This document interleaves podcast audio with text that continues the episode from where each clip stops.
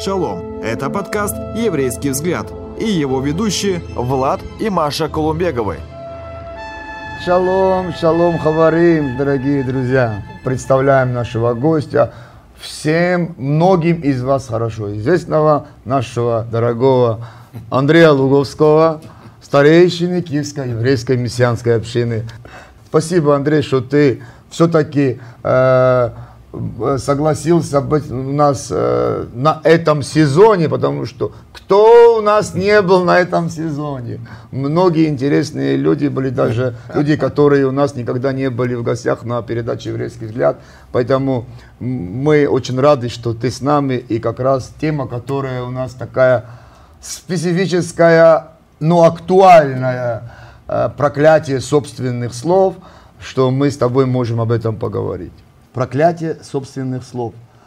Важная тема, актуальная тема, объемная тема. Мы не сможем, конечно, так глубоко э, разобраться с этой темой, но постараемся максимально э, поговорить об этой теме. И, Андрей, с чего бы я начал бы?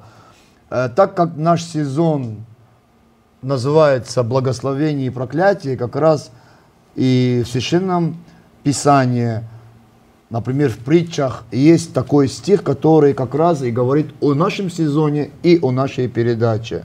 Это в притчах, притчи Соломона, которому Бог дал мудрость свыше, свою мудрость. 18 э, глава, я бы прочел бы, например, 21 стиха. «От плода уст человека – наполняется чрево его. Произведением уст своих он насыщается. И в 22 стих. Смерть и жизнь во власти языка. И любящие его вкусят от плодов его. Мы здесь видим созвучно э, названию нашего сезона благословение и проклятие мы здесь увидели смерть и жизнь. И как ни странно и как бы неудивительно это ни казалось, смерть и жизнь во власти языка. И тема наша, конечно же, что исходит из наших уст, что мы говорим, как это может влиять на нашу же собственную жизнь, как это может э, открывать благословение – или проклятие на нашу жизнь. Вот об этом мы и будем говорить. И э, я, например, скажу так, что когда я э, совершал чуву и пришел к Господу, покаялся в 99 году, я на четвертый день после покаяния обнаружил, что я не матерюсь. И для меня это было большим чудом, нежели то, что я освободился от зависимости там, наркотиков. То, что я обнаружил, что я не матерюсь, для меня это было большим чудом. И что, что я хочу сказать? Господь освободил меня вот от этих ну, матов, которые я согласен где-то, э, за которыми стоял, стояли, может, некоторые бесы которые просто вводили меня вот в, это, вот, в эти слова матери, матерские, угу. которые просто у меня почти чуть ли не каждое слово были. И я освободился. И слава Богу за то, что Господь это совершил. И то, о чем мы говорим, обуздывать свои уста. Значит, если Господь это совершил и освободил меня от матов, значит, Он может дать мне силы, как мы говорили, по мере моего духовного возрастания и зрелости, обуздывать свои уста, чтобы из моих уст не выходило что-то негативное, что может э, приносить, не побоюсь этого слова, проклятие в мою же жизнь. Да. Я думаю, вот ну, я, э, э, я думаю, что вопрос хороший и интересный. Почему? Потому что человек уже осознает, что он говорит что-то не так. Да. И что это, это плохо. Это уже начало, начало выхода. Да. Э, когда ты понимаешь, что ты уже делаешь что-то не так, это уже ты, значит, поворачиваешься в, в нужную сторону. Что надо сделать, я считаю, это, во-первых, просто покаяться в том, что угу. ты как бы привык к этому, ты уже это употребляешь или там постоянно стал, стало твоей нормой. И э, попросить Бога помочь тебе измениться. Угу. И делать над собой усилия. Зафиксировать это и понимать, где ты чаще да. всего это употребляешь, да, да. и просто быть внимательными к тому, чтобы избегать этого и убирать это из своего лексикона или там своего провозглашения. Вот, поэтому надо, надо, ну это духовный рост. Да, да, да. Это, это духовный рост. Это важный, важный момент я подметил, где ты чаще всего это используешь, эти негативные слова. Угу. В какой ситуации у тебя чаще всего это происходит. Вот здесь как раз таки можно остановиться и разбираться, почему именно вот в этой ситуации чаще всего я начинаю говорить вот эти слова негативные. Да, и однажды один э, еврейский американский психолог провел такой эксперимент. Он попросил зал поднять руки, если вы в течение 24 часов не говорили ничего плохого ни о ком. И люди говорили, да нет, это невозможно. Ну как это вообще? Ну, невозможно. Мы постоянно какие-то сплетни слышим, мы что-то говорим или что-то слушаем. И он говорит, посмотрите, если человек в течение 24 часов не может отказаться от алкоголя, мы называем его кем? Алкоголиком. Если он за 24 часа не может прожить без наркотиков, мы кем его называем? Мы называем его наркозависимым. А если человек не может удержаться 24 часа от негатива, от сплетен. Кем мы ему называем? Он говорит, дорогие друзья, у вас, вам нужно очень серьезно задуматься над своей жизнью, над, своим, э, над своей речью, над тем, над чем вы говорите, чтобы вы в конце концов не превратились в сплетников. И, как вы знаете, в еврейской традиции сплетни – это очень-очень-очень такое вот серьезное дело, и севриты, они звучат как лешон ара, что значит злой язык. Угу. Вот, поэтому я Сплетни. думаю, что давайте, может быть, два слова буквально да. о сплетнях э, поговорим, потому что тут есть одна интересная еврейская притча еще э, о сплетнях. Давай поговорим о сплетнях, потому что сплетни на самом деле э, это такое оружие. Потому что на самом деле, если задуматься, это заду, если задуматься, то как бы сегодня люди не оправдывали действия сплетень, да не, мы не сплетничаем, мы просто там э, мы констатируем да, факт, факт или да. вот это. Мы не осуждаем. Но на просто... самом деле за этим что-то реально стоит духовное. Вот что такое сплетни? Э, сплетни это э, передача, скажем так, негативной информации, угу. э, реальной или э, частично реальной, или вообще нереальной в отношении какого-то человека как бы третьим лицам. За спиной. Э, за спиной.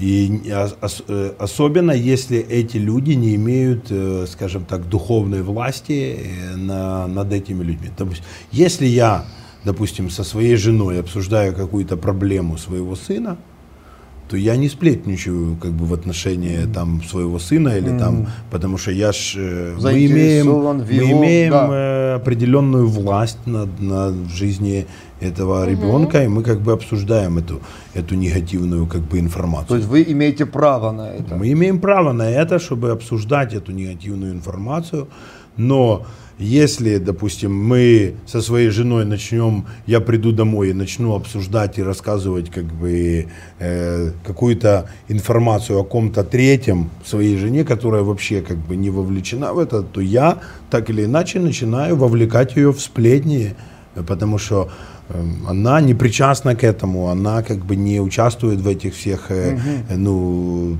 так или иначе это становится уже вовлеченностью, скажем так, в вот такие, я не говорю сейчас там за осуждение или еще mm что-то, просто вот это, это как бы такое... Негативная форма обсуждения. Обсуждение третьего человека, а вообще не причастного или не вовлеченного как бы в... Может ли быть это с какой-то целью или даже просто обсуждение в негативной форме, как ты сказал, за спиной третьего это может быть сплетни, просто как негативной, негативной формой. Э, ну, как бы цель всегда какая-то есть. Какая Она есть. или явная, или неявная. Это, Или это, или это осуждение, или это просто, в, скажем так, выпячивание себя на фоне чего-то, или уничижение другого, Другого, как бы да. человека.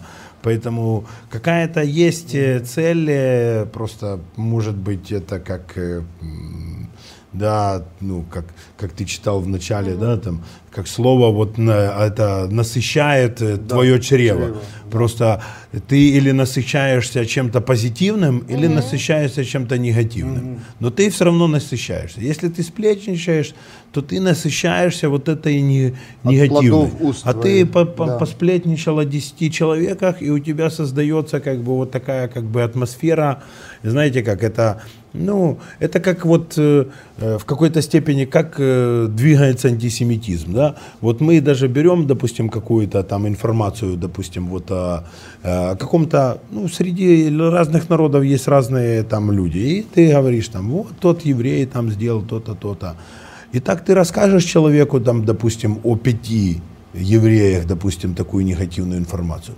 И потом этот человек, он уже скажет, да все они вот такие, понимаете? Все, уже человек уже вовлечен вот в этот дух антисемитизма. Ты не говоришь, что э, вот этот человек, он вот такой, а ты говоришь уже с привязкой к нации, привязкой как бы уже обобщо, обобщил всех.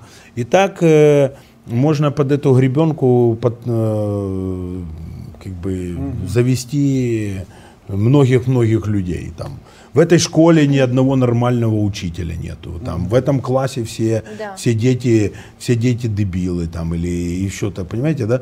Вот просто берется вот такая негативная информация на двух-трех, посплетничали, посплетничали, обобщили и поставили как бы клеймо. Да. Вот что говорит американский психиатр по этому поводу, а, Антонио Вуд. Он говорит, что когда мы плохо отзываемся о человеке, прежде всего это отчуждает нас от него и приводит человека в такую изоляцию и потом депрессию. Он разбирает, эм, скажем так, минусы американского общества и говорит, что вот депрессия это как бы бич эм, американской нации. Ну, я думаю, что, наверное, это распространено, распространено в разных народах.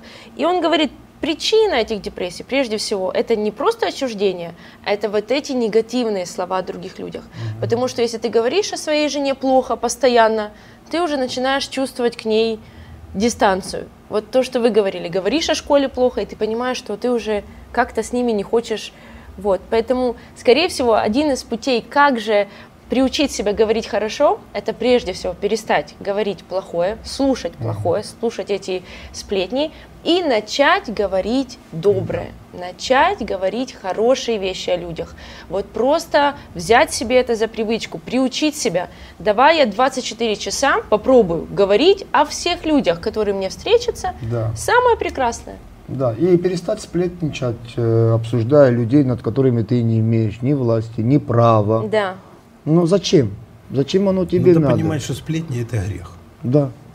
И это не шутки, это не просто себе какая-то такая именно безобидная вещь. Просто это то, что мы говорили, что э, вот э, то, что этот мир как бы сделал сплетню нормой жизни, это не делает ее нормой жизни. Это не, не является, потому что для мира, скажем так, сплетня, это вообще, это просто как э, воздух. Все этим живут. Это великое какое-то исключение э, там, каких-то людей, которые, скажем так, в это не вовлечены. Обычно это является формой общения. П- Даже просто, знаете, там, давайте девочки или мальчики соберемся и посплетничаем. Это как бы вообще, это, ну, это даже не считается каким-то что-то там ненормальным, не, неправильным и так далее. И мы просто должны понимать, что мы все в- этом выросли, и просто надо, ну, как бы, нам нужно обновление ума в этом плане. И мы как раз про сплетни тоже читали в Псалме, э, где вот сплетни названы клеветой. И там вопрос, который Давид задает Господу, кто может пребывать на святой горе твоей? Да, и да. перечисляются разные пункты, и один из них тот, кто не клевещет языком своим на ближнего своего. Кто может зайти на гору твою, пребывать? Да, очень важный момент, очень. То есть это присутствие Божие, Божие, как бы место, которое свято, э, не может пребывать человек, который Сплетничает, клевещет, клевещет и говорит клевета. негативные вещи. Да. Я бы хотел бы затронуть, может быть, э, вопрос заклятия. Заклятие себя, заклинание. Может ли заклятие э, быть как проклятием себя? Вот человек заклял себя, например, там все, я больше там э, не буду там то-то делать. Ну, если плохое, то это хорошо. Но что-то хорошее, но что-то произошло, какая-то ситуация произошла, человек заклял себя. Что я больше не буду этим заниматься, Или например. я не буду как э, мой отец, или я не буду как моя мать. Ну, вот что-то, э, что- что-то мо- можем поговорить? Э, ну да, это самозаклятие, такие вещи, это как, э, скажем так, это как открытая дверь для определенных э, духов в этой области, э, де- действующих, действующих на тебя. И получается, что когда ты как бы себе говоришь, что я не буду там то-то, или я не буду там таким-то, или если ты как бы ставишь на себе вот такую печать, а потом что-то происходит, как бы, что ты это делаешь, то ты уже как автоматически попадаешь в такой капкан, что ты как э, вроде уже нарушаешь вот этот э, Своё заклятие. свое заклятие, и это открывает двери для, для каких-то вещей. Я много раз встречался с такими вещами и в своей жизни, и в жизни других людей, которые там э, даже в, нескольких, в некоторых пока- в людях это так как целое поколение, да, там э, у меня были когда-то знакомые, знакомая семья, и, допустим, у них там три поколения э, женщин, они жили вот без мужей.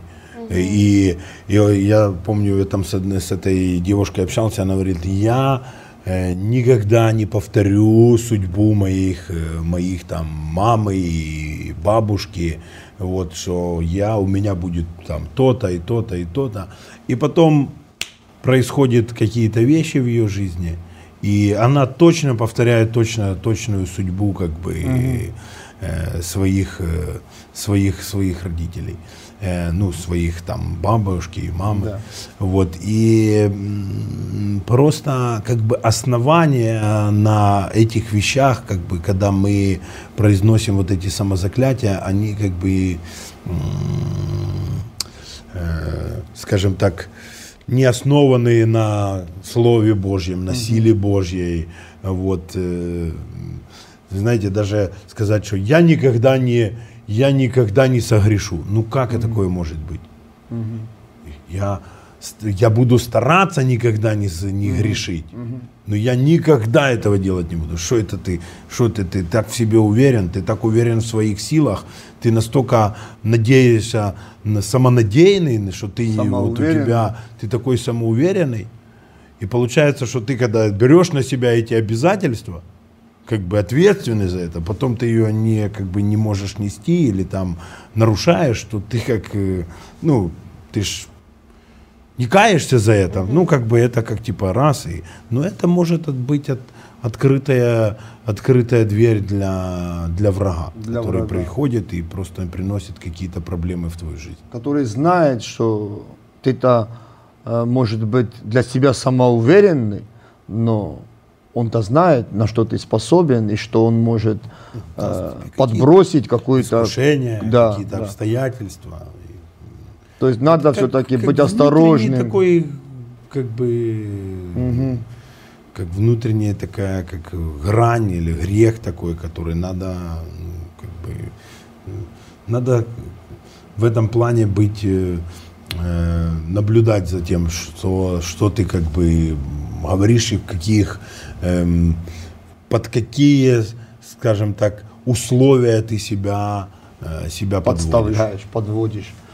Да, очень интересно. И- Ну, что у нас еще там есть? Если... Ой, у нас есть много разных эм, еврейских штучек, как говорится, о словах. Но я понимаю, что мы уже немножко ограничены по времени. И ну вот э, просто все-таки хочу эту притчу про сплетни э, рассказать. Это очень древняя хасидская притча про сплетни. Она э, говорит о том, что однажды один человек начал распространять сплетни о своем раввине. Потом он понял, что сделал что-то неправильно. Пришел к Равину и начал просить у него прощения. И Равин сказал, что я прощу тебя при одном условии. При каком? Что ты пойдешь домой, распустишь подушку и выпустишь перья на воздух. Этот человек так сделал, приходит к Равину, говорит, ну что, я прощен? Он говорит, а теперь иди и собери эти перья обратно. Он говорит, так это невозможно. Он говорит, так и твои слова, которые ты обо мне сейчас распустил, уже невозможно их собрать обратно и вернуть их на место. Поэтому э, ты искренне сожалеешь о сделанном, но это уже невозможно исправить, так как нельзя собрать все твои перья. Вот так важно следить за нашими словами и понимать, что то, что мы говорим и выпускаем, дальше оно может пойти, что-то оно может еще добавиться к нему, и на самом деле оно потеряет облик правды, который был вообще изначально. Угу. Вот ну, такая притча. Притча. Это притча. Хорошее, хорошее Это притча. напоминание. Да. да. Слава Богу, что у нас есть э, наш Иешуа, наш пасхальный агнец, который может, э, который имеет власть да. над всем видимым и невидимым и над временем, и поэтому наше покаяние искреннее, оно может э, хотя бы частично скажем, принести благословение да, и, и восстановление. И восстановление, и как бы остановить эту силу этих слов, этих негативных исповеданий и просто убрать, убирать какие-то последствия этих, этих вещей.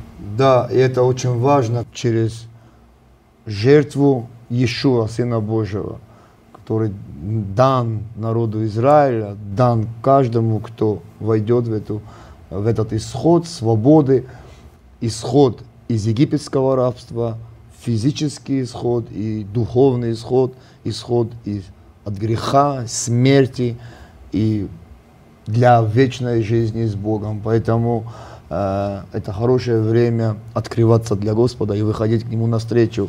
И, но подводя э, итог нашей теме, э, я бы хотел прочесть одно местописание, которое от, открывает для нас то благословение, которое Бог предлагает нам. Бог говорит, выбирай, вот перед тобой благословение и проклятие, добро и зло. Но сам Господь говорит, выбирай добро, выбирай благословение, чтобы тебе жить. И вот хорошее есть местописание, Псалом 33, 13 стих. «Хочет ли человек жить и любить ли долгоденствие – чтобы видеть добро, чтобы видеть благо, удерживая язык свой от зла и уста свои от коварных слов.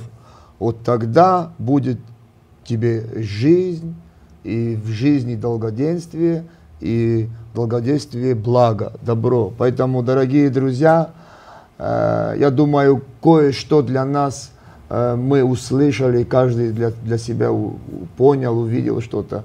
И мы можем выбирать благословение. Мы можем на самом деле не в самоуверенности своей, а уповая на Божию милость, на Его благодать, стараться удерживать или обуздывать свой язык, чтобы не осквернять себя.